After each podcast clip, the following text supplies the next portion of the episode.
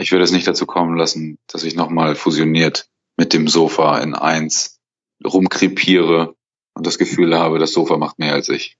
Weil du Abstinenzprofi bist. Weil ich Abstinenzprofi bin. So ist es. Meine Damen und Herren, ich bin Abstinenzprofi. Herzlich willkommen zu Ohne Alkohol mit Nathalie. Dieser Podcast ist für alle, die ein Leben ohne Alkohol führen wollen. Ich spreche heute mit Patrick Schönemann darüber, wie du zum Abstinenzprofi wirst.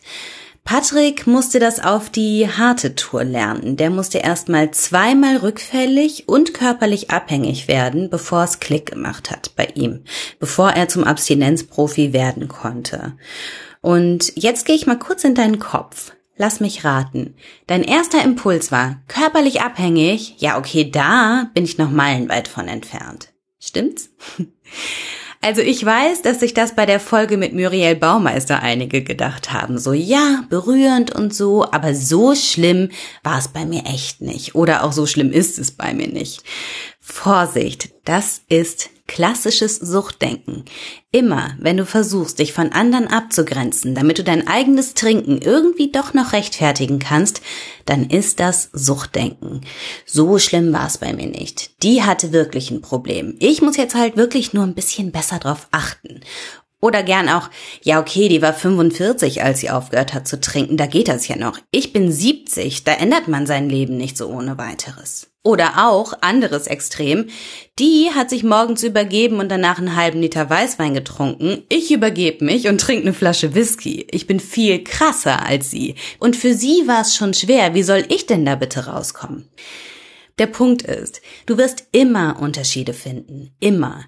Und bevor diese Folge überhaupt richtig losgeht, kommt auch schon der erste Tipp, mit dem du zum Abstinenzprofi werden kannst. Und der lautet, widerstehe diesem Reflex.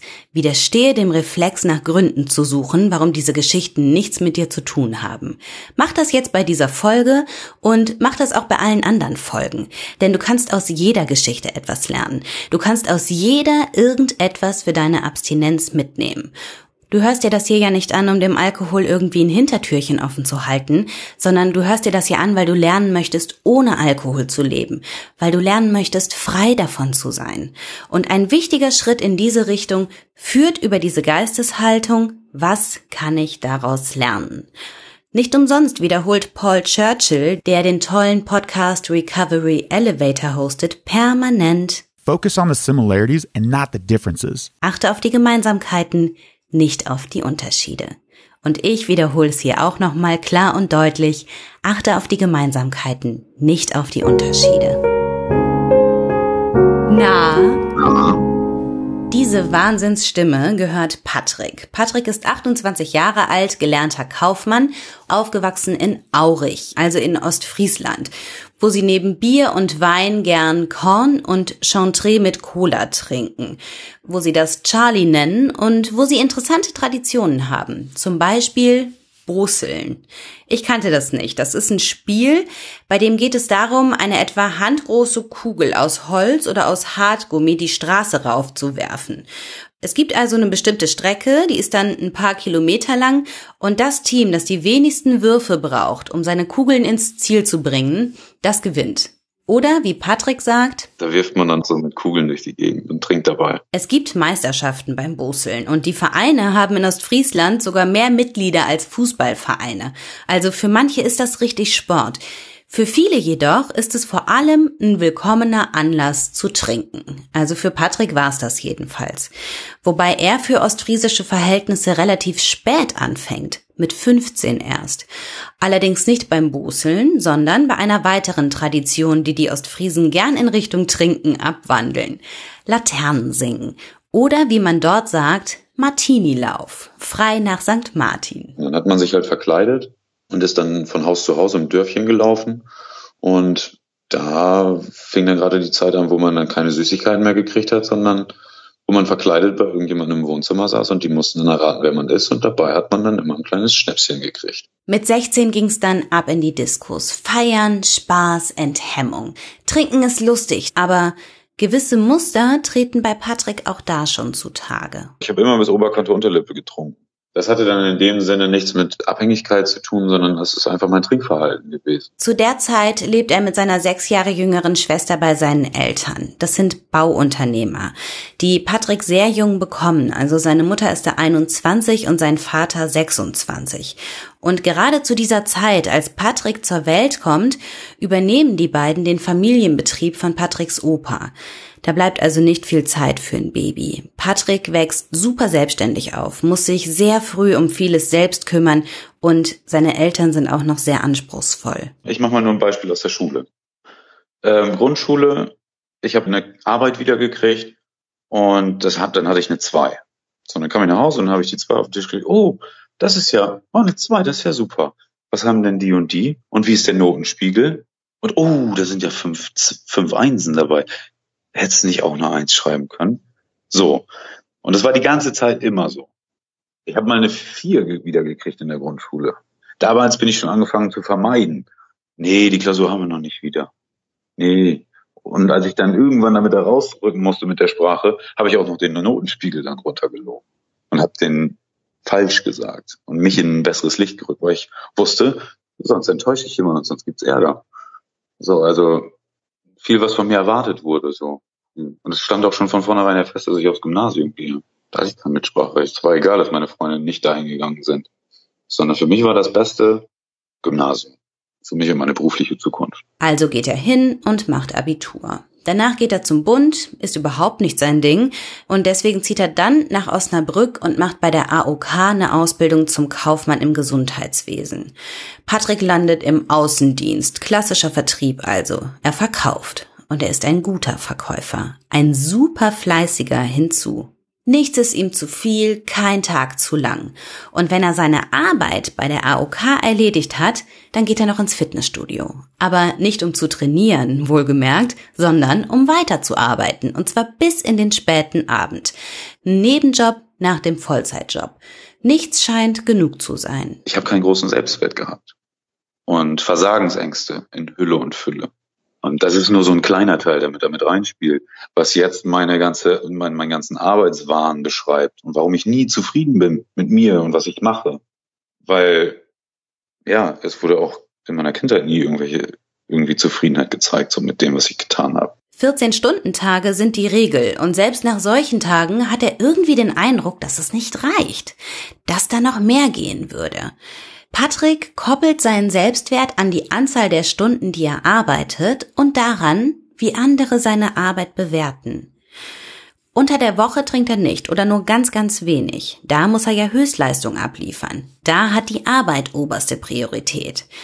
Aber wenn dann das Wochenende kommt, dann beginnt der Exzess. Dann trinkt er Freitag, Samstag und Sonntag. Die Funktion, die der Alkohol für ihn hat, die kippt zu dieser Zeit.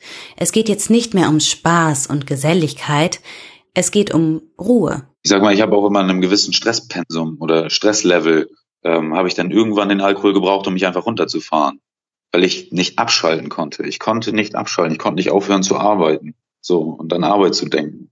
Das war auch ein riesengroßer Faktor. Ich habe früher sehr viel Sport gemacht und ähm, dann im Laufe der Arbeit habe ich mich immer mehr in Arbeit gestürzt und keinen Sport mehr gemacht und hatte gar keinen Ausgleich mehr außer trinken. Das ist ein ganz interessanter Aspekt, weil sich hier einer der perfidesten Mechanismen des Alkohols offenbart. Erst schleicht er sich in unser Leben über Vergnügen, Geselligkeit, Tradition und Zugehörigkeit, dann sät er seinen Samen und schlägt Wurzeln. Aber dann fängt er mit den Jahren und Monaten eben nicht an zu erblühen, sondern er fängt an zu wuchern, wie Unkraut. Und wie Unkraut verdrängt er nach und nach all die Dinge, mit denen wir uns vorher einen Ausgleich verschafft haben, womit wir vorher für Balance gesorgt haben. Ich habe das bei mir auch beobachtet. Zum Ende meiner Alkoholzeit hin bestand mein Leben in erster Linie aus Arbeit und Alkohol. Und wie Patrick holte ich mir über die Arbeit Anerkennung. Und zwar die Anerkennung, die ich mir selbst, so ohne weiteres, ohne was geleistet zu haben, nicht mehr geben konnte. Dafür steckte ich einfach schon viel zu tief drin in diesem Sumpf aus Scham und Ekel vor mir selbst.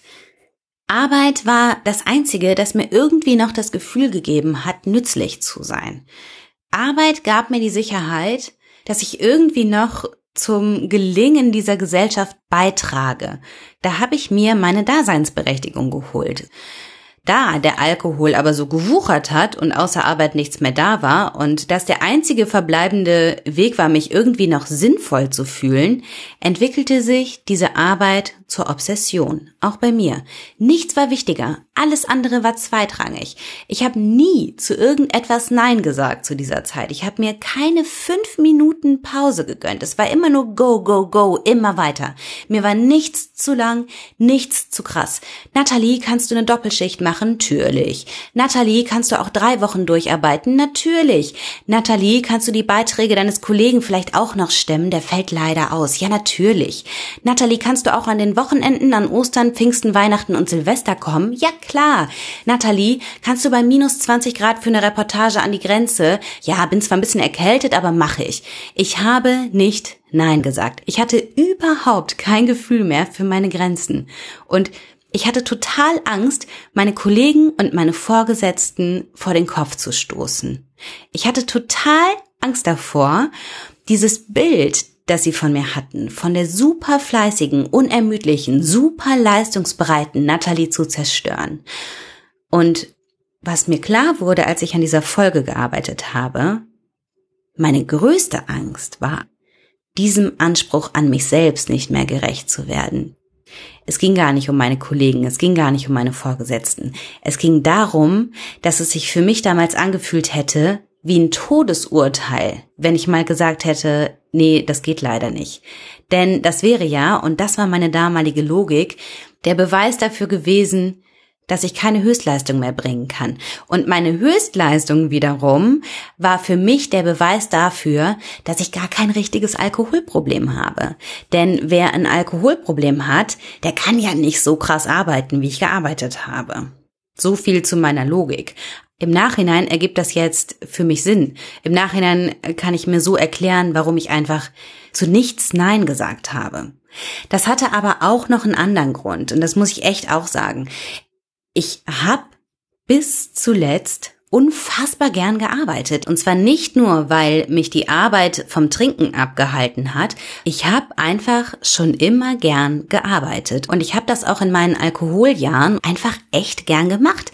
Und mein Arbeitseifer, der ja noch immer da ist, der hat auch einen anderen Ursprung als der von Patrick. Bei mir geht das zum Beispiel gar nicht auf meine Eltern zurück. Die wären letztendlich cool mit allem gewesen, solange ich glücklich bin. Also ich kann mich sogar noch daran erinnern, dass meine Mutter mal zu mir meinte, du Nati, du kannst auch echt mal eine 5 schreiben, ne? Nur damit du es weißt. Und ich weiß noch, wie ich dann so sagte, ja, ja, danke Mama, weiß ich, aber mache ich halt nicht. Also bei mir geht mein Arbeitseifer auf mein Naturell zurück. Ich bin so. Ich mag Arbeit. Ich beschäftige mich gern damit und das habe ich auch schon immer. Ich bin mein Leben lang gern zur Schule gegangen. Ich habe mein Studium geliebt und meinen Beruf habe ich dann halt erst recht geliebt. Und das gilt auch nach wie vor. Der Punkt war halt nur, dass der Alkohol mir jeglichen Ausgleich weggeätzt hat wenn ich mich da an meine Kindheit und an meine frühe Jugend so zurückerinnere, also an die Jahre, in denen Alkohol noch keine nennenswerte Rolle in meinem Leben gespielt hat, dann gab's daneben Schule und Hausaufgaben, tausend Sachen. Ich habe Rock'n'Roll getanzt. Ich habe mir mit meinen Freundinnen andauernd Tänze ausgedacht. Wir waren Rollerbladen, dann Gummitwist, Seilspringen, Stelzen, auf Bäume klettern, Federball, Tennis, überhaupt Sport. Ich habe so unglaublich viel Sport getrieben. Ich war jahrelang beim Kunstturnen und ich habe es geliebt. Ich mochte eigentlich alles an Sport, was ich so kannte, außer vielleicht Judo und Fußball.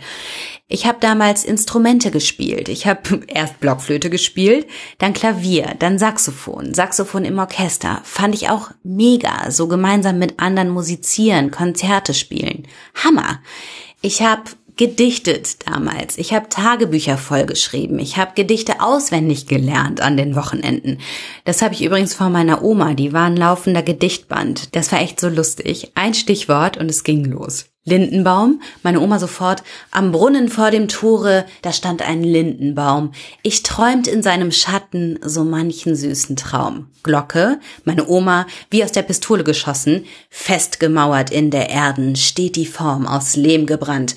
Heute muss die Glocke werden, frisch Gesellen, seid zur Hand. Ah, das war so toll.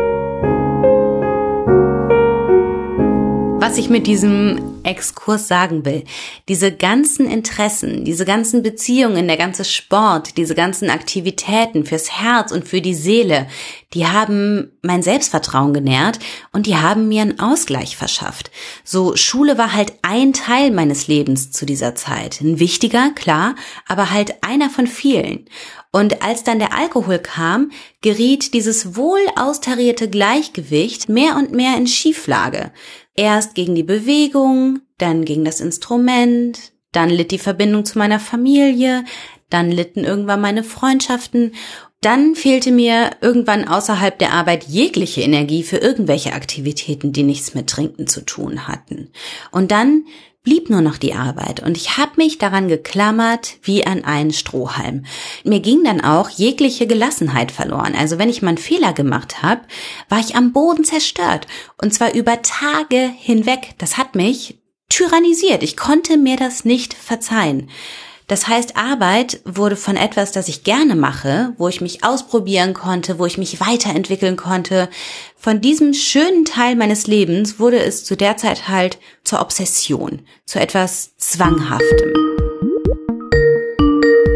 Und vor allen Dingen auch dieses Kontrolle abgeben. So nach einer arbeitsreichen Woche, die echt anstrengend war, einfach mal die Kontrolle abzugeben. Und das konnte ich ja alleine nicht. Und deswegen brauchte ich den Alkohol dafür. Das war ganz interessant. Ich hatte den, also den Gedanken hatte ich nämlich tatsächlich auch mal, dass ich Alkohol irgendwann eingesetzt habe, um mir eine Pause zu gönnen. Mhm. Der hat mir auf eine perverse Art und Weise die Berechtigung erteilt, mal nicht zu arbeiten und mal nicht perfekt zu sein. Wahnsinn, ne? Mhm. Das ist auch dieser Perfektionismus kann auf Dauer sehr schädlich sein. Oh ja. Das, also auch mal am Ende des Tages zu sagen, okay, lief jetzt nicht alles gut, aber das ist völlig in Ordnung so. Ging gar nicht. Mhm. Genau das, was du gerade gesagt hast. Der Alkohol erlaubt mir dann zu sagen, dass es okay ist. Das finde ich auch ziemlich pervers übrigens. Das ist echt so krass, weil letztendlich du performst und performst und performst, du bist perfektionistisch bis zum geht nicht mehr. Mhm. Und als könnte man das nur durch das andere Extrem irgendwie kompensieren. Ja. Ganz genau. Man lächzt oder ich habe auch nach Anerkennung gelächzt wie nichts Gutes. Unbewusst natürlich alles, ne? Ich habe viel gegeben, aber davon, dafür wollte ich dann auch ein Danke oder ein, oh, hast du echt toll gemacht, so. Konditionierung wie ein Hund. war ich. Also so war ich. Ist so. Mhm. Und dann, und dann, wenn dann mal nichts kam, also ich habe das dann nicht gezeigt, aber dann hat mich das total verletzt. So war das jetzt nicht gut? War das jetzt nicht toll? Ich habe doch super Leistung gebracht. Und kein Schulterklopfer, kein, kein Grinsen, kein Nichts. Da war ich total enttäuscht. Ja, also ich konnte weder mit total guten Gefühlen und mit total schlechten Gefühlen nicht umgehen. Also da war eine komplette Disbalance so. Ich, ich konnte auch Komplimente nicht annehmen. Das war total paradox. Also im Grunde genommen konnte ich nichts mehr vernünftig einordnen, emotional. Du wolltest das Kompliment unbedingt und wenn es dann kam, wusstest du nicht, wohin damit, ja? Ja, dann habe ich das auch noch abgetan. So, ja, war ja nicht so. Mhm. Ja, habe ich das gern gemacht oder war ja nicht so schwer oder keine Ahnung, irgendwie so in die Richtung. Obwohl du 16 Stunden nonstop gearbeitet hast. genau, ja. Ist Aber war nicht so schwer. Total ja. bescheuert. Nach außen hin hat sich Patrick nichts anmerken lassen, also weder was seine Emotionen angeht, noch was seinen Konsum betrifft. Nach der Ausbildung arbeitet er dann noch ein paar Jahre in Osnabrück und dann zieht er zurück nach Ostfriesland und nimmt da einen neuen Vertriebsjob an. Sein Alkoholkonsum steigert sich von Jahr zu Jahr. Er lernt dann in Ostfriesland seine Freundinnen kennen und da erreicht dann dieses sich nichts anmerken lassen ein neues Level. Ich hatte zu dem Zeitpunkt eine, ein Haus gemietet äh, mit meinem Hund zusammen und ja, dann hat sie immer mich besucht und hat auch relativ schnell bei mir gewohnt und freitags nachmittags, sie musste mal länger arbeiten als ich, habe ich dann schon angefangen zu kochen und habe dann dabei Wein getrunken, weil Wein knallt nicht so schnell. Und dann hatte ich schon zwei Flaschen Wein auf, als sie dann wiedergekommen ist. Dann hatte ich aber ja schon Essen fertig und ich hatte noch zwei Flaschen Wein im Kühlschrank, habe dann eine aufgemacht, mir ein bisschen was eingeschenkt und in dem Moment, als sie reingekommen ist, habe ich einmal am Weinglas und gesagt, hey, ich habe gerade schon Essen gemacht und dann hat sie sich mega gefreut und hat natürlich auch meinen Weingeruch aus dem Mund nicht in Frage gestellt, weil ich habe ja gerade einen Schluck getrunken. Und laut Kühlschrank war das auch das erste Glas. Also komplettes Schauspiel eigentlich. Und dabei hatte ich schon zwei Flaschen auf. Das ging natürlich nicht lange gut. Patrick wird depressiv, will nicht mehr rausgehen, will einfach nur noch zu Hause sein, seine Ruhe haben und trinken, bis er schlafen kann. Und wenn seine Freundin unterwegs ist, dann trinkt er auch, bis er nicht mehr kann. Wenn sie zu Hause ist, dann nimmt er sich die Whiskyflasche auch gern mal mit ins Badezimmer und trinkt, während die Dusche läuft. Sie sagt nichts, aber natürlich denkt sie sich ihren Teil. Und das geht ungefähr so ein halbes Jahr lang gut. Dann spricht er mit ihr. Kannst du dich noch an den Moment erinnern, bevor du deiner Freundin das erzählt hast? Weil das ist ja, oh, also wenn ich mir jetzt nur vorstelle, in dieser Situation zu sein, krieg ich schon Herzklopfen. Kannst du das mal bitte beschreiben, wie das war? Weil ich ihr gesagt habe, dass ich abhängig bin. Mhm. Ähm, das war so ein, ja, so ein Riesenelefant im Raum, der die ganze Zeit da war, aber den ich halt nie angeguckt habe.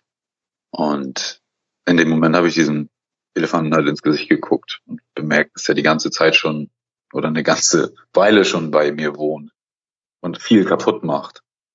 Nur, dass ich halt immer weggeguckt habe. Und das war aber auch ein Gefühl von Erleichterung, ihr das zu sagen. Und ich habe gesagt, du, ich habe ein Alkoholproblem, ich brauche Hilfe und ich möchte das ändern. Und ich glaube, für sie war es auch eine Erleichterung, das aus meinem Mund zu hören. Weil das ist immer das Wichtige, dass man selber eben erkennt und tätig wird, die Selbstmotivation aufzubringen, etwas zu ändern und was ändern zu wollen. Und ja, dass man sich auch nicht runterkriegen lässt, auch wenn es nicht gleich klappt. Die Erfahrung habe ich halt auch gemacht. Also ich bin schon ein paar Mal rückfällig geworden, obwohl ich den Entschluss hatte, jetzt ist es vorbei.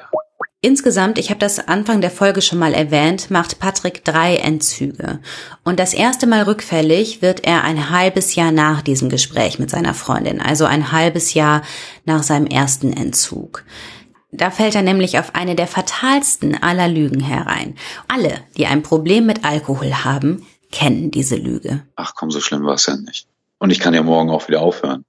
Ey komm, ich mach das jetzt einmal und dann ist gut. Ja, dann war natürlich nicht gut, weil dann nie gut ist. Drei Monate lang trinkt er wie zuvor und dann geht er in den zweiten Entzug. Und nach diesem zweiten Entzug wird er schon am Wochenende drauf wieder rückfällig. Und dann passiert etwas, das ihm wirklich Angst einjagt. Ich konnte irgendwann nicht mehr selber aufhören. Das heißt, ich war am Ende körperlich auch abhängig, nicht nur psychisch, sondern einfach auch körperlich abhängig. Und dann habe ich zu meiner Freundin gesagt, das war dann das dritte Mal, dass ich in die Entgiftung musste. Ich kann nicht aufhören. Und ich habe gezittert. Also ich hatte wirklich, ich habe gezittert ohne Ende. Er ruft also wieder in der Klinik an. Ja, übermorgen kann er wiederkommen, aber bis dahin soll er bitte weiter trinken, damit er keinen Krampfanfall bekommt. Ich musste meine Freundin dann darum bitten, mir noch Alkohol zu kaufen. Das war ja, als wenn ich die Frage für mich erschießt oder so, vom Gefühl. Und das war echt so ein Kick ins Gesicht. Von wegen, du, du nippelst hier jetzt bald ab, wenn du so weitermachst, mein Freund. Dann ist hier nichts mehr mit Leben oder so, sondern dann ist hier Feierabend. Und ich bin ja kein Typ, der jetzt auf den Kopf gefallen ist. Und das bei mir zu beobachten war echt schlimm. Das war wirklich schlimm. Zu diesem Zeitpunkt ist Patrick 27 Jahre alt. Nochmal kurz zur Erinnerung. Focus on the similarities and not the differences. An Patricks Beispiel kann ich tatsächlich wunderschön aufführen, was konkret das bedeutet. Nach Unterschieden suchen würde bedeuten, ich zitter nicht. Ich muss meine Freundin nicht bitten, mir Alkohol zu besorgen, damit ich keinen Krampfanfall kriege. Ich muss nicht in eine Klinik. Alles fein bei mir. Auf Gemeinsamkeiten achten würde bedeuten, ah, krass, diese Lüge von wegen, ach so schlimm war's nicht, die habe ich mir auch schon unzählige Male erzählt. Und ich erzähle sie mir immer wieder. Dabei wird es, wenn ich ehrlich bin, von Mal zu Mal schlimmer. Wenn du das hinkriegst, diesen Schluss für dich daraus zu ziehen, dann bist du auf der richtigen Fährte. Denn das ist der Lauf der Dinge. Wenn du dir schon mal vorgenommen hast, mit dem Trinken aufzuhören, dann hat das seinen Grund. Dann war was schlimm dann wird's in Zukunft nicht besser, wenn du weiter trinkst. Im Gegenteil, von nun an geht's bergab. Und ich wünsche dir von ganzem, ganzem Herzen, dass es bei dir nicht so weit kommen muss wie bei Patrick. Der erst zitternd auf seiner Couch liegen musste und seine Freundin zum Alkoholkaufen losschicken musste, bevor es dann endlich Klick machte, bevor sein Kopf endlich bereit war, den Therapeuten in der Klinik zuzuhören. Von ihnen lernt er, dass es sogenannte Skills gibt. Skill bedeutet wörtlich übersetzt Fähigkeit bzw. Fertigkeit. Das passt hier für unsere Zwecke ein bisschen besser. Denn in unserem Zusammenhang bedeutet Skills gesunde Techniken, um runterzufahren und Stress abzubauen. Dieser Begriff, der kommt aus der dialektischen Verhaltenstherapie.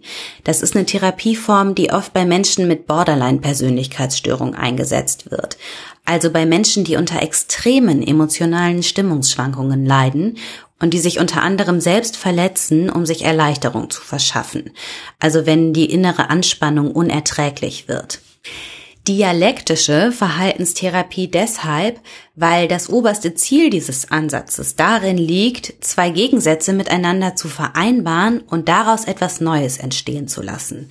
Nichts anderes verbirgt sich ja hinter diesem etwas sperrigen Begriff Dialektik. Also wir haben eine Position, wir haben eine Gegenposition und durch die Zusammenführung dieser beiden Positionen gewinnen wir eine höhere Erkenntnis. Das ist Dialektik. In unserem Fall sind diese beiden Positionen, diese beiden Pole, die auf den ersten Blick unvereinbar scheinen, die Akzeptanz und die Veränderung. Und diese beiden Pole, die kann ich durch die dialektische Verhaltenstherapie zusammenführen, indem ich einerseits akzeptiere, was ich nicht verändern kann und gleichzeitig verändere, wie ich darauf reagiere. Und durch diese Zusammenführung entsteht in unserem Fall keine höhere Erkenntnis, sondern ein besseres Leben. Also im Idealfall. Diese dialektische Verhaltenstherapie, die hat verschiedene Kernelemente, die alle ineinander greifen. Zum einen lerne ich als Patient zum Beispiel so zu kommunizieren, dass andere meine Bedürfnisse, meine Wünsche und meine Meinungen respektieren. Da spielen dann solche Dinge rein, wie dass ich lerne Nein zu sagen, dass ich lerne Beziehungen zu anderen Menschen zu pflegen, dass ich lerne diese Beziehungen so zu pflegen, dass ich mich dabei nicht verliere oder dass ich zum Beispiel in der Lage bin, Konflikte zu meistern, und zwar so, dass sie nicht eskalieren. Und um überhaupt eine Vorstellung davon zu bekommen, was für Gefühle, Bedürfnisse, Wünsche und Meinungen ich überhaupt habe, hat die Begründerin dieses Therapieansatzes eine fernöstliche Komponente noch mit aufgenommen, nämlich das Achtsamkeitstraining. Da geht es zum einen darum, zu lernen, Dinge zu akzeptieren, die ich nicht verändern kann. Und zum anderen geht es bei Achtsamkeit darum, überhaupt ein Gefühl dafür zu bekommen, was spüre ich eigentlich? Was brauche ich? Wie geht es mir gerade? Und das mündet dann wiederum direkt im nächsten Kernelement dieses Therapieansatzes, nämlich im sogenannten Skills Training. Und bei dem geht es darum, die eigene innere Anspannung zu regulieren. Das funktioniert folgendermaßen. Also wir stellen uns mal so eine Anspannungsskala vor, die reicht von 0 bis 100 oder von 0 bis 10, je nachdem, womit du besser arbeiten kannst. 0 ist gar nicht angespannt, 100 bzw. 10 ist Explosion. Und dann fragen wir uns, wie geht's mir? Wie geht es mir? Wie hoch ist meine Anspannung gerade? Das muss man ein bisschen üben, aber wenn man das dann so langsam raus hat, dann kann man sich selbst auf dieser Skala einordnen. Also bin ich zum Beispiel gerade bei so einer relativ gestressten 60 beziehungsweise 6, weil ich jetzt zum Beispiel schon seit vier Stunden am Schreibtisch sitze und echt mal eine Pause gebrauchen könnte.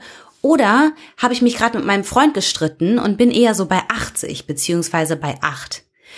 Je nachdem, wo du dich befindest, kannst du dann verschiedene Skills anwenden, um dich wieder runterzufahren. Zur Erinnerung, Skills bedeutet etwas, das dich kurzfristig erleichtert und langfristig nicht schadet. Mein Haus- und Hofskill zum Beispiel ist spazieren gehen, rausgehen und einen Fuß vor den nächsten setzen. Dieser Skill würde, glaube ich, wenn du richtig angespannt bist, also so ist es zumindest bei mir, wenn ich wirklich richtig angespannt bin und voll viel Stress habe und mir alles auf den Kopf fällt, dann hilft mir ein gewisser Skill nicht mehr, weil der Skill nicht angemessen genug für die Situation ist. Mm, also spazieren gehen würde da nicht helfen, ne? Was, was hilft dir dann? Sport. Hm. Ich mache dann Kraftsport. Ich muss dann sportlich aktiv werden, sonst habe ich keine Chance. Oder es gibt äh, so Himbeerbonbons, äh, die scharf sind. Scharfe Himbeerbonbons. Oder ich beiß halt in eine, ähm, in eine Peperoni. Das hilft. Mhm. Also wenn du bei einem ganz hohen Stresslevel bist, man spricht auch irgendwo von so einem Warnlampenmodell. Eine Lampe brennt immer für die Achtsamkeit, dass ich süchtig bin. Und dann beobachtest du immer, wie fühle ich mich gerade und wie viele Lampen sind gerade bei mir an von 0 bis 10. So, neun wäre kurz vorm Rückfall, sage ich jetzt mal. Und dann auch daran abzuwägen, ja, ich habe gerade neun Lampen an, gehe ich jetzt in eine Bar und treffe mich da mit Freunden? Nee. Also einfach, einfach, einfach abzuwägen. Ich beiße eine Pepperoni. genau. Ich versuche mich erstmal runter zu skillen, bis ich dann im Bereich vielleicht, es brennen nur noch drei Lampen. Beschreib mal bitte, wie du das konkret in deinem Tag umsetzt. Also nenn mal bitte ein Beispiel. Zum Beispiel hatte ich heute einen schlechten Morgen. Ich hatte einen schlechten Morgen, weil meine Freundin war knatschig, ich war knatschig und gehe mit einem nicht, nicht so guten Gefühl zur Arbeit. Dann leuchten so zwei bis drei Lampen. Alleine nur, weil der, weil einen das ärgert. Dann hat man vielleicht noch ein unangenehmes Gespräch mit seinem Chef oder man regt sich über irgendwelche anderen Menschen auf, im Straßenverkehr zum Beispiel, oder irgendjemand hat was nicht gemacht dann springt ein Kunde ab, die EDV spinnt. Es können durchaus Kleinigkeiten sein, die sich dann stapeln. Und am Ende des Tages oder so gegen 16, 17 Uhr ist man total gestresst, weil man unbewusst einfach so viel in sich reingefressen hat, plötzlich. Und dann stehe ich da und wundere ich mich, warum ich rückfällig werde. Weil ich mich aber auch gar nicht selber frage, wie es mir überhaupt gerade geht. Weil ich nicht achtsam bin mir gegenüber. Und mal auf mich und meinen Körper zu hören und zu schauen, was geht gerade in mir vor und was ärgert mich überhaupt und auch abzuwägen, ob mich das ärgern sollte oder nicht. Ja, und aber eben auch sich die Zeit zu nehmen, wenn ich merke, okay, es ist jetzt irgendwie gerade Alarmstufe 5 oder 6, dann mich dazu zu zwingen, zu sagen, ich gehe jetzt eine halbe Stunde spazieren und guck mal, dass ich wieder irgendwie auf drei lande, ne, bevor ich dann abends auf neun gelandet bin und schon wieder in den Pepperoni beißen muss. Genau, genau es gibt ja, es gibt ja Skills, die kann man immer machen oder oft. Und es gibt Skills, die kann man halt nicht immer machen. Ich kann ja nicht, wenn ich jetzt in einem Streitgespräch mit meinem Chef bin, sagen, warten Sie kurz, ich mache jetzt noch 20 Liegestütz hier. Wir können gleich weitermachen. Das wird ja, schwierig. Aber, oder nicht unbedingt mit dem Chef oder ich, keine Ahnung, ich sitze gerade in einer Vertriebssitzung oder so oder bin beim Kunden. Warten Sie ganz kurz, ich komme gleich wieder. Ich jetzt laufe mal so einen Block hier. Jeder damit. So. Das fände ich eigentlich, fände ich eigentlich ganz lässig. Oder so ganz cool bei der Arbeit in den Pepperoni beißen. Oder in Pepperoni beißen. Oder so einen, äh, so einen scharfen Himbeerlutschbonbon. Hilft auch. Sieht auch nicht so blöd aus. Als wenn man eine Pepperoni beißt. Blöd wird's nur, blöd wird's nur, wenn man dann in einer Arbeitsrunde sitzt und sagt, oh, kannst du mir auch mal so einen Himbeerbonbon geben? Ja, das ist ein bisschen doof. Entweder sagt man dann, nee, das sind meine und ist dann ein völliges Arschloch, oder ist halt ein Arschloch, weil das scheiße scharf ist. Dann, was kaust du denn da? also, also da muss man schon gucken, wie man sich und wo man sich skillt. Sind die noch schärfer als Fishermans? Ja, ja. Was sind das denn für Bonbons? Kann man im Internet bestellen. Die werden auch so schubweise scharf. Die kommt, das kommt, das Scharfe kommt immer mal wieder.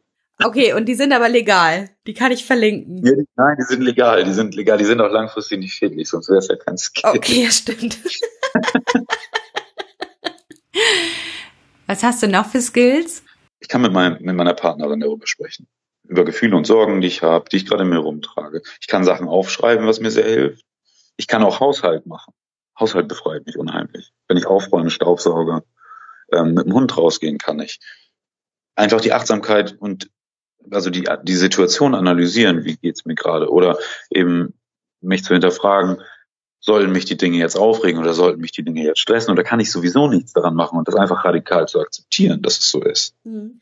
Und halt eine Liste parat haben mit den Dingen, die helfen, ne? Weil in dem Moment, in dem es akut ist, fällt einem meistens nichts ein. Aber wenn man sich da vorher einfach schon mal darauf vorbereitet hat, dann weiß man ganz genau, alles klar, okay, jetzt Schublade aufräumen oder oder Liegestütze machen. Genau. Oder meinetwegen, also sorry, dieses Pepperoni-Beispiel, das habe ich noch nie gehört, das fasziniert mich gerade total. Oder halt in den Pepperoni beißen.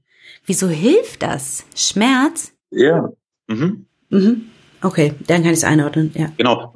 Du kannst ja auch, wenn du, wenn du zum Beispiel Suchtdruck kriegst, kannst du dir auch einen Kieselstein einfach in den Schuh packen und dann spazieren gehen. Das schmerzt dann deinen Fuß und löst Schmerz aus, aber dann bist du damit erstmal beschäftigt und lenkst dich von anderen Sachen ab. Also zum Beispiel vom Suchtdruck oder vom Stress oder was auch immer. Es lenkt dich ab, du beschäftigst dich mit der Sache, weil du es musst, weil es gerade weh tut oder weil es gerade so krass scharf ist. So, das ist jetzt erstmal alles theoretisches Wissen. Das im richtigen Moment anzuwenden, ist nochmal eine andere Nummer. Das kann man üben, da kann man sich darauf vorbereiten. Wenn du lernen möchtest, wie man das machen kann, dann geh doch nach dieser Folge mal auf meine Website und schau dir mein 30-Tage-Programm an. Da zeige ich dir Schritt für Schritt, wie du dich auf solche Situationen vorbereiten kannst und wie du sowas üben kannst, damit es dich nicht eiskalt erwischt, wenn die kritischen Situationen kommen. Wenn die nämlich kommen, dann können die ganz schön heftig sein. Bei Patrick war das zum Beispiel so, also auch nach seinem dritten Entzug als er eigentlich endlich guter Dinge war. So, es hatte ja Klick gemacht. Aber dann, dann kam diese Situation, in der er die Male zuvor immer rückfällig geworden ist. Seine Freundin war verreist übers ganze Wochenende, die hat sich mit Kommilitonen in Göttingen getroffen, also ganz weit weg. Patrick wusste das seit Wochen, dass diese Situation auf ihn zukommen wird. Er wusste seit Wochen, dass er an diesem Freitag nach Hause kommen wird und allein sein wird. Und das war immer eine Situation, in der ich getrunken habe. Immer. Habe ich aber gesagt, ja, ist ja kein Problem. Bin jetzt, bin jetzt nüchtern und bleibe ich auch und alles gar kein Problem. Da haben wir uns kurz vorher, also zwei, drei Wochen vorher, haben wir uns einen neuen Hund gekauft. Und ja, der lebte dann auch, stand halt bei uns und dann war sie weg. Und plötzlich aus heiterem Himmel kam dann dieser Suchtdruck. Und ich dachte, war komplett überfordert, komplett. Ich hatte zwar irgendwie Skills, aber plötzlich war von null meine Anspannung auf 100 gefühlt, so, oh Gott. Und ja, ich war einfach komplett in Panik. Ich war kurz vorm Heulen, weil ich konnte nicht mehr, weil mich dieser Suchtdruck so fertig gemacht hat. Dann bin ich aber nochmal zurückgerudert und habe nach dem Preis gefragt. Wenn du jetzt trinkst, dann musst du wieder in die Entgiftung.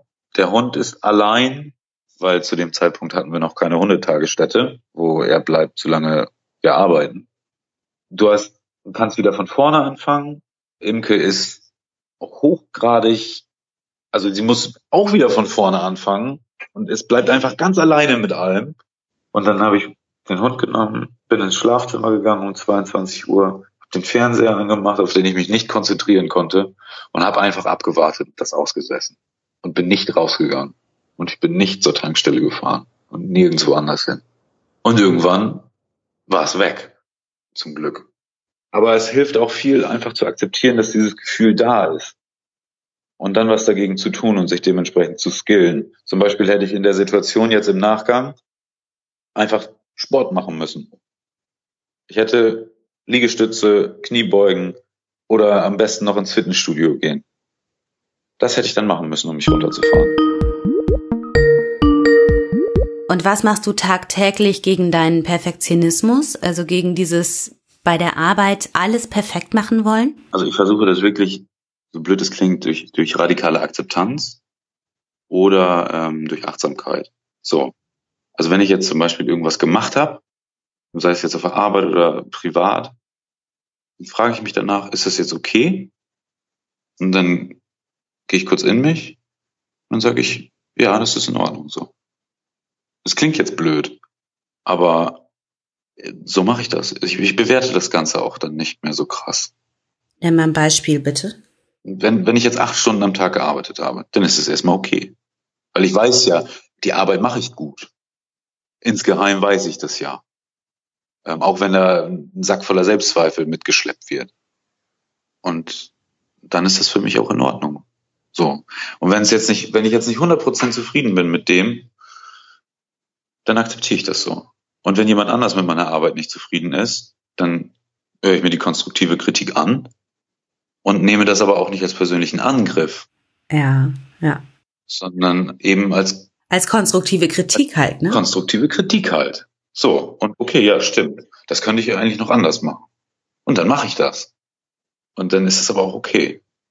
Ich habe auch angefangen, und das ist Wahnsinn, ein Sechs-Minuten-Tagebuch zu führen. Wo ich jeden Tag morgens nach dem Aufstehen nicht an mein Handy gehe, sondern erstmal in das Buch schreibe. Ich bin dankbar für, schreibe drei Sachen auf. Was würde den heutigen Tag wundervoll machen? Und positive Selbstbekräftigung, wo man dann sagt, keine Ahnung, ich bin stolz auf mich. Und also zum Beispiel habe ich mal reingeschrieben, ich werde abnehmen und einen guten Job bekommen, der mir Spaß macht.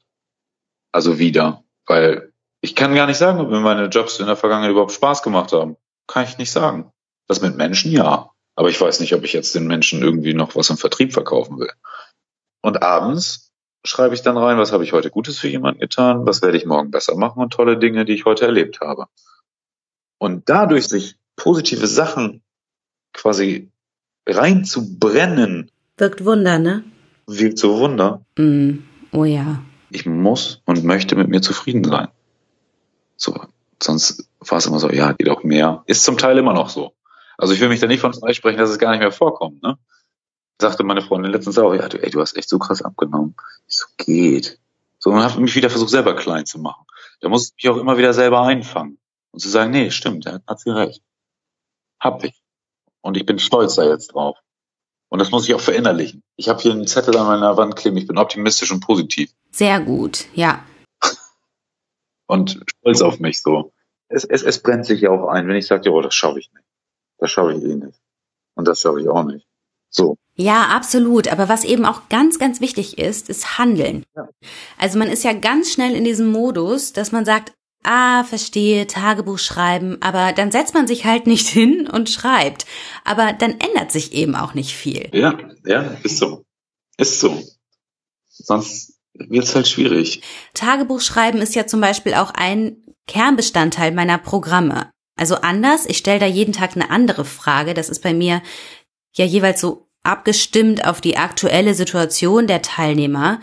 Und es dient eben auch dazu aufzuräumen, gewisse Dinge so klar zu kriegen, umzudenken, sich auf Dauer zu festigen und sich auch darüber klar zu werden, äh, was, was sie eigentlich so vom Leben wollen. Also das geht bei mir noch viel stärker in Richtung Coaching. Aber das ist ja schlussendlich egal. Denn alles ist besser, als zu denken, aha, Tagebuch schreiben hilft, verstanden, aber dann passiert nichts. Richtig. Richtig. Es gibt tausend verschiedene Wege. Man kann sich auch ja für einen anderen entscheiden, aber man muss definitiv irgendwas machen. Deswegen ist es auch so wichtig zu gucken, wo setze ich den Alkohol ein und an diesen Punkten anzusetzen und da den Alkohol zu ersetzen durch andere Dinge. Dieses Ersetzen, das bezieht sich am Anfang vor allem auf Akutsituationen, also auf diese Momente, in denen du trinken willst. Langfristig geht es dann darum, im gesamten Leben wieder eine Balance zu schaffen, dir also wieder Dinge einzubauen, die für Ausgleich sorgen. Und da hilft es tatsächlich, mal einen Blick in die Kindheit zu werfen. Was mochtest du damals? Worauf hast du dich immer gefreut? Wobei hast du die Zeit vergessen? Ich habe das damals intuitiv gemacht und bei mir kam als erstes die Bewegung zurück. Also ich habe mir zwar keine Tänze mehr ausgedacht und ich bin auch nicht mehr auf irgendwelche Schwebebalken oder Stufenbarren gestiegen, aber ich habe zum Beispiel Yoga gemacht. So dynamische Yoga-Stile mit Musik und das hat sich ähnlich angefühlt wie früher, so ähnlich toll, meinen Körper wieder so elegant und geschmeidig zu bewegen und diesem Teil von mir Ausdruck zu verleihen. Und bei Gedichten war das zum Beispiel ähnlich. So, ich habe zwar keine mehr auswendig gelernt, aber die haben jetzt wieder einen festen Platz in meinem Leben. Und vor allem am Anfang meiner Abstinenz waren die super wichtig für mich. Wobei das mit den Gedichten auch schon ein Jahr vorher angefangen hat, also ein Jahr bevor ich aufgehört habe zu trinken, ziemlich genau ein Jahr davor. Ich habe das, ich habe das Datum noch, weil ich nämlich an diesem Tag total verkatert in meinem Bett lag und 1000 Nachrichten, also keine Ahnung, 20 Nachrichten oder so von meiner Freundin Felicitas bekommen habe, eine meiner engsten Freundinnen. Und ich wollte die erst ignorieren, ich weiß das noch wie heute, wie ich da lag, und ich wollte mich weiter in meinem Elend suhlen. Ich hatte einfach gerade für nichts anderes Kapazität, außer für meinen Kater, aber ich hatte da plötzlich diese 20 Fotos oder so auf dem Handy und dann dachte ich so, ey, what the fuck? Und dann war ich doch neugierig und habe mir die angeschaut und es waren Gedichte. Flitze, also so nennen wir Felicitas, hatte es sich an diesem Sonntag auf der Couch gemütlich gemacht, um Gedichte zu lesen und schrieb mir, ich zitiere, bin gerade total beseelt. Und dann kam Goethe, Hesse, Brecht, Else Lasker Schüler, von Eichendorf und so weiter und so weiter.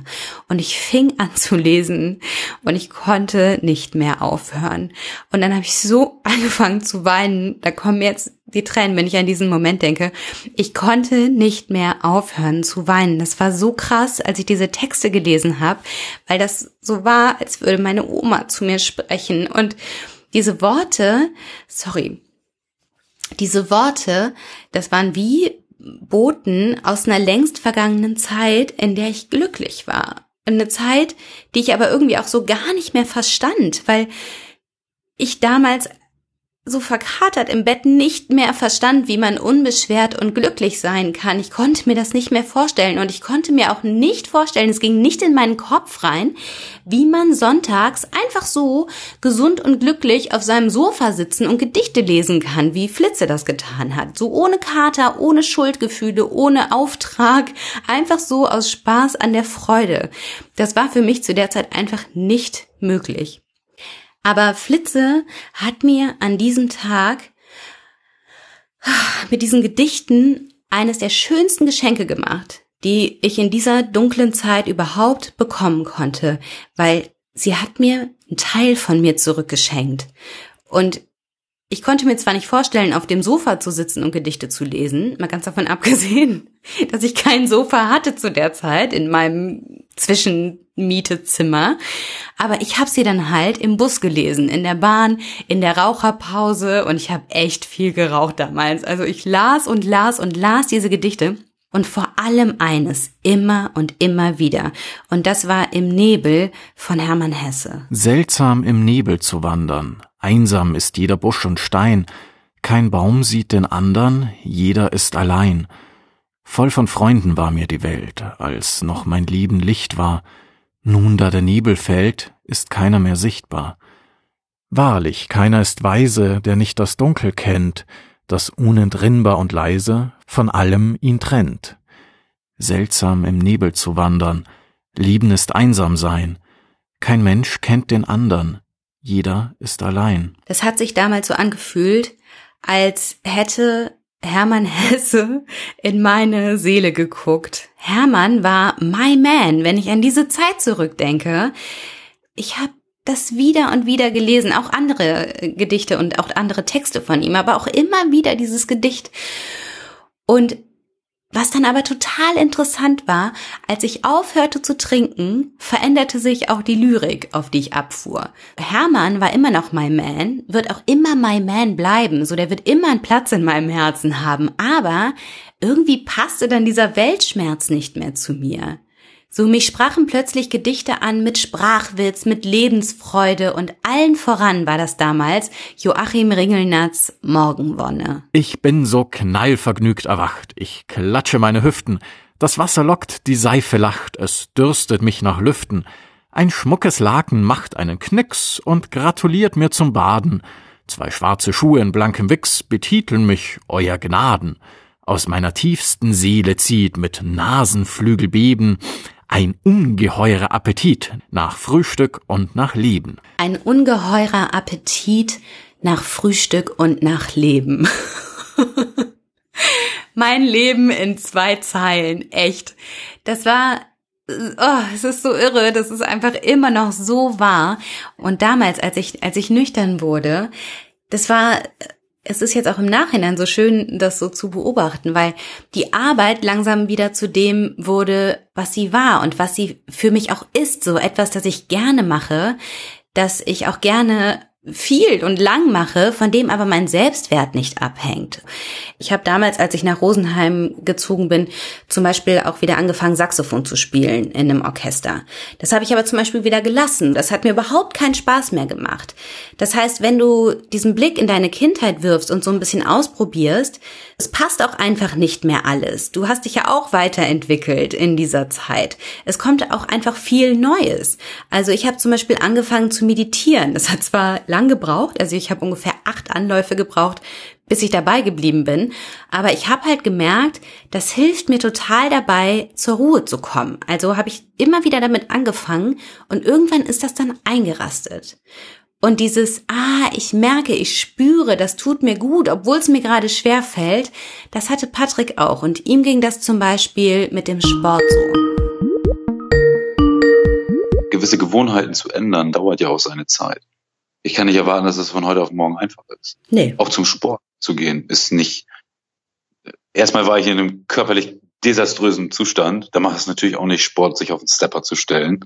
Oder vier Liegestütze zu machen und danach krepiert man. Macht nicht so viel Spaß, ne? Nee, nee aber wenn die Erfolge langsam kommen und ähm, ich sehe, es geht voran und ich beiß mich da durch, ganz egal wie scheiße. Und irgendwann kann ich auch mit einer miesen Stimmung und ich habe überhaupt gar keinen Bock, gehe ich einfach hin, weil sich das irgendwann eingebrannt hat, dass ich da hingehe.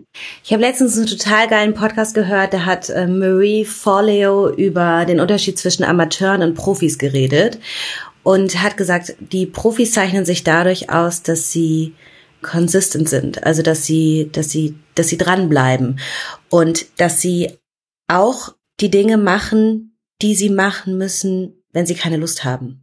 They show up. Und sie hat das mit irgendwelchen Profisportlern zum Beispiel verglichen oder der Interviewpartner, den sie hatte. Nowitzki geht oder ist morgens zum Training gegangen, auch wenn er keine Lust hatte. Amateure finden Ausreden. Und da dachte ich nämlich noch, ja, man muss auch Abstinenzprofi einfach werden. So die Dinge, die, ja, oder? Die Dinge, die wichtig sind, um abstinent zu bleiben, die machst du einfach. Und zwar egal, was dein innerer Schweinehund gerade sagt. Punkt. Die werden einfach erledigt, weil du Profi bist. Ja, richtig. Das ist ganz lustig. Abstinenzprofi. Finde ich cool. ja, ich Abstinenzprofi. Auf jeden Fall. Ja, es gehört wirklich eine gehörige Portion Disziplin dazu und Durchhaltevermögen. Aber wenn man erstmal dabei ist, dann ist es echt schön. Und es lohnt sich. Ich gratuliere dir. Vielen lieben Dank.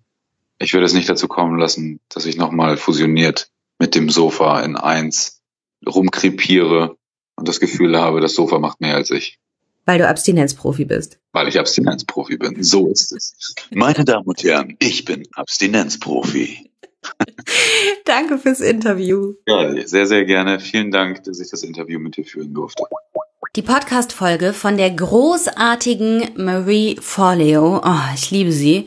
Ich verlinke dir die Folge. Der Interviewpartner, von dem ich da spreche, der heißt übrigens Stephen Pressfield. Und das Buch, auf das er sich da bezieht, das heißt The War of Art.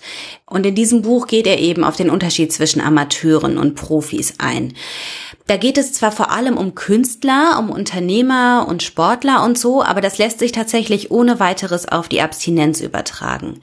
Buch verlinke ich dir, Paul Churchills Podcast, hier Focus on the Similarities, not on the Differences verlinke ich dir, Himbeerbonbons verlinke ich dir und ich verlinke dir meine Website, da kannst du dir jetzt meine Programme anschauen, falls sie dich interessieren. Ich zeige dir dort halt Schritt für Schritt und Tag für Tag, wie du zum Abstinenzprofi werden kannst. Das ist also alles aufeinander aufgebaut und ähm, ja, du wirst da praktisch an die Hand genommen und durchgeführt. Wenn du die Programme schon gemacht hast, dann grüße ich dich ganz herzlich und sag, mach weiter, du weißt, was du zu tun hast. So, und jetzt wünsche ich dir einen wunderschönen Tag und denk dran, ein Leben ohne Alkohol ist keine Qual, es bedeutet Freiheit. Alles Liebe, deine Nathalie.